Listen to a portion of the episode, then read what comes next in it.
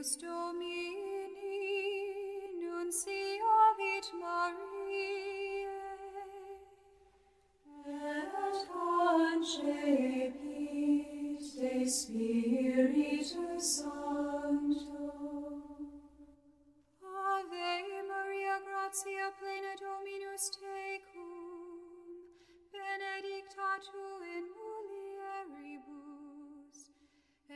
benedictus fructus ventris tui, Iesus. 8 de dezembro de 2022, quinta-feira, solenidade da Imaculada Conceição de Nossa Senhora. Evangelho de Lucas, capítulo 1, versículos do 26 ao 38. O Senhor esteja conosco. Ele está no meio de nós. Proclamação do Evangelho de Jesus Cristo segundo Lucas.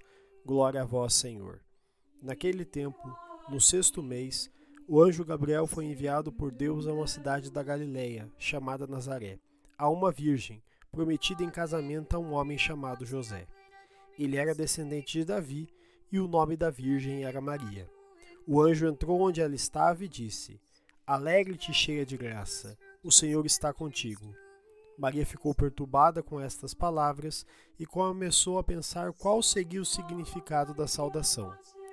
O anjo então disse-lhe: não tenhas medo, Maria, porque encontrastes graça diante de Deus. Eis que conceberás e darás à luz a um filho, a quem porás o nome de Jesus. Ele será grande, será chamado Filho do Altíssimo, e o Senhor Deus lhe dará o trono de seu pai Davi. Ele reinará para sempre sobre os descendentes de Jacó, e o seu reino não terá fim. Maria perguntou ao anjo: Como acontecerá isso, se eu não conheço homem algum?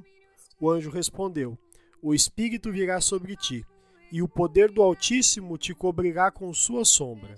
Por isso, o menino que vai nascer será chamado Santo, Filho de Deus. Também Isabel, tua parenta, concebeu um filho na velhice. Este já é o sexto mês daquela que era considerada estéril, porque para Deus nada é impossível. Maria então disse: Eis aqui a serva do Senhor faça-se em mim segundo a tua palavra. E o anjo retirou-se. Palavra da salvação. Glória a vós, Senhor. Pelas palavras do Santo Evangelho sejam perdoados os nossos pecados. Amém. Queridos irmãos e irmãs, façamos uma brevíssima reflexão sobre o Evangelho de hoje. A liturgia da Igreja hoje celebra a Imaculada Conceição de Maria, quando celebramos um Deus que está entre nós. Maria coloca-se à disposição de Deus e por ela é aberta a porta da esperança, a porta da salvação. Pelo seu sim, o mundo se abre à ação divina, permitindo o cumprimento da promessa. Assim, ela enche-se da graça de Deus e derrama sobre todos nós as suas bênçãos.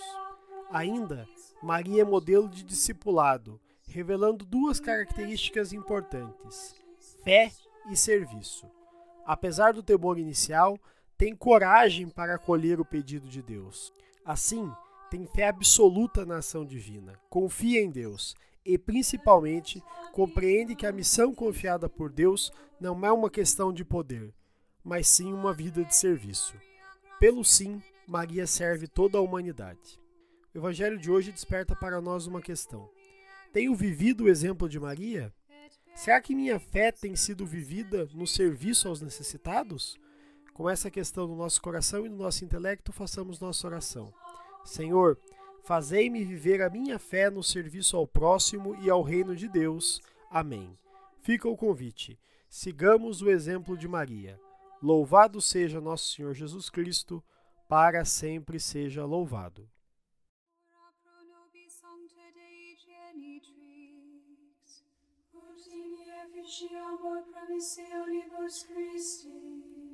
Oremus.